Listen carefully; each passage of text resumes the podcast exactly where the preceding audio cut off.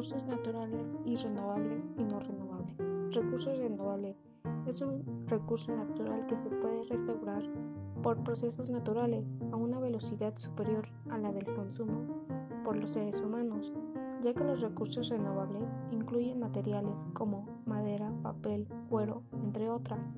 si son cosechados en forma sostenible. Los recursos no renovables es considerado como un recurso natural, el cual no puede ser producido, cultivado, generado o, reutilizado a una escala tal que se puede sostener su tasa de consumo,